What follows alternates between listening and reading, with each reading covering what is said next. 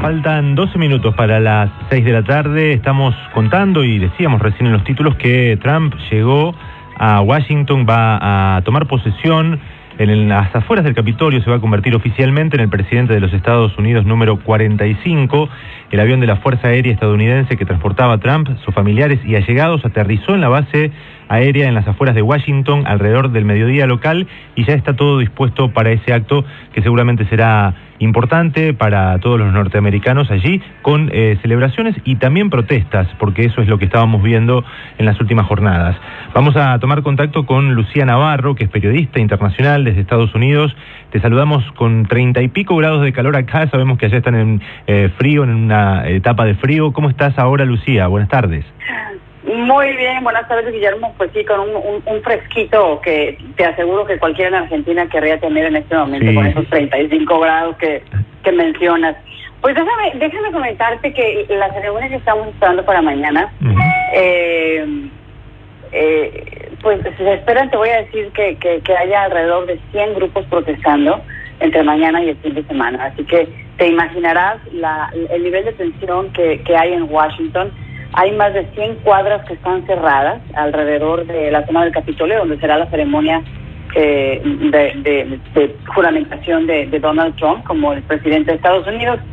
900 mil personas espera que asistan y 28 mil agentes, imagínate, la combinación de, eh, de, policía, agentes de la Agencia de Seguridad en Transporte Aéreo, lo que se conoce como TSA, el FBI, la policía local, la policía de parques, la guardia costera, está todo el mundo en Washington apostado eh, para resguardar este, la, la, ceremonia porque hay preocupación sobre lobos solitarios aún y cuando no se tienen eh, algún tipo de denuncia o alguna, alguna amenaza creíble que, que, pudiera eh, poner en, en duda la seguridad que habrá en, la ceremonia el día de mañana. Pero te imaginarás, eh, con este nivel de, de seguridad de 28 mil oficiales, es, es bastante, bastante resguardada esta, esta, esta ceremonia. ¿no? Que dicho sea de paso, empiezan hoy eh, muchos eventos, eh, Guillermo, eh, serán los famosos bowls o bailes, ¿verdad? que son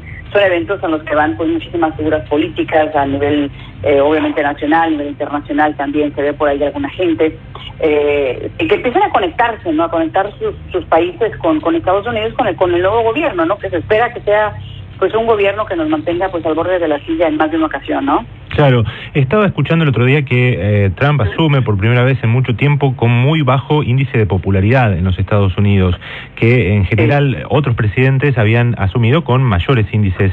Eh, ¿Crees que esto lo va a poder revertir, que le va a costar mucho? ¿Cómo está la sociedad norteamericana con el, triunfo, esta transición y ahora ya la inminente asunción? Mira, déjame, te, te doy primero los números. Fíjate nada más en esto, estos contrastes. Hace ocho años, cuando Barack Obama tomó posesión de, su primer término como presidente, él entró con el 80% de aceptación del votante estadounidense. George Bush, ocho años antes, había empezado su, su periodo como, sus dos periodos como presidente, tan con un 60% de, de, de aprobación de los ciudadanos a pesar, recordarás, de, la gran disputa que hubo entre quién ganó el estado de la Florida, que fue finalmente que definió esa elección, que estaba entre eh, eh, George Bush por el Partido Republicano y Al Gore por el Partido Demócrata.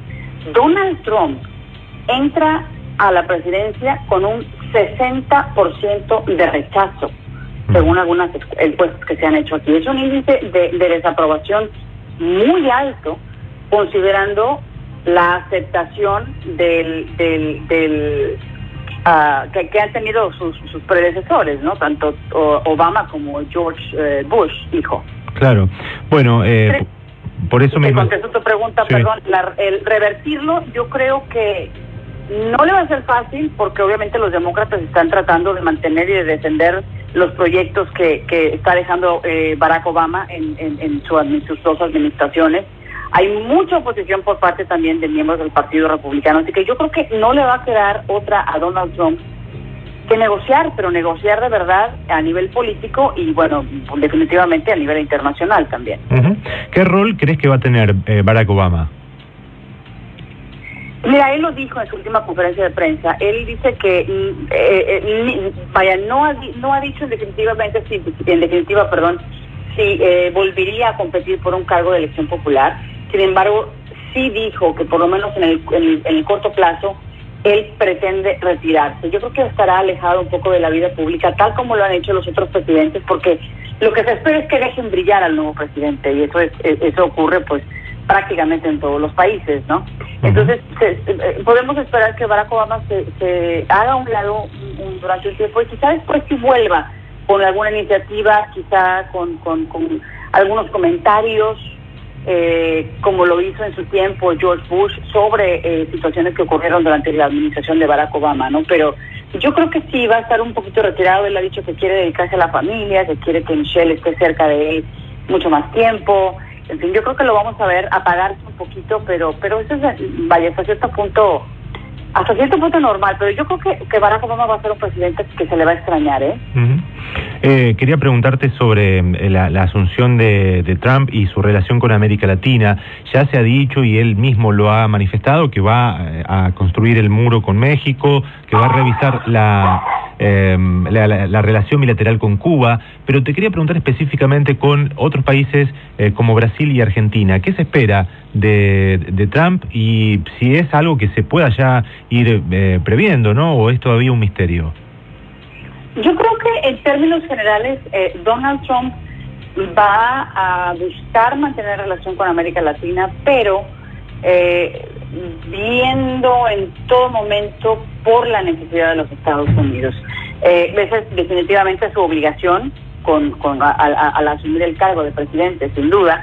Pero, pero yo creo que con América Latina tendrá una relación que en un principio por lo menos será un poquito eh, de incredulidad, quizá un poquito de desconfianza por parte de, otros ejecutivos y eh, yo creo que marcará su distancia con algunos otros gobiernos. Por ejemplo, Venezuela, el presidente eh, Nicolás Maduro ya ha dicho pues que no están de acuerdo con todas las cosas del presidente Trump, pero que lo respetan. Y lo mismo dijo el presidente de Ecuador, eh, Rafael Correa, que está pues próximo a dejar a dejar el cargo, ¿no? Mm. Entonces, eh, yo creo que se dará una relación que, que, vamos a tener que analizar con pinzas, ¿no? Porque porque si bien Trump, como te, te, mencionaba, tiene la obligación primero que nada de, de, cumplir a los ciudadanos estadounidenses, yo creo que vamos a tener, que él va a tener que comprender que va a tener que negociar, mm. porque, por ejemplo, con el tema del muro, con el tema de la inmigración, eh, eh, el quitarle todo el apoyo a América Latina implicaría el que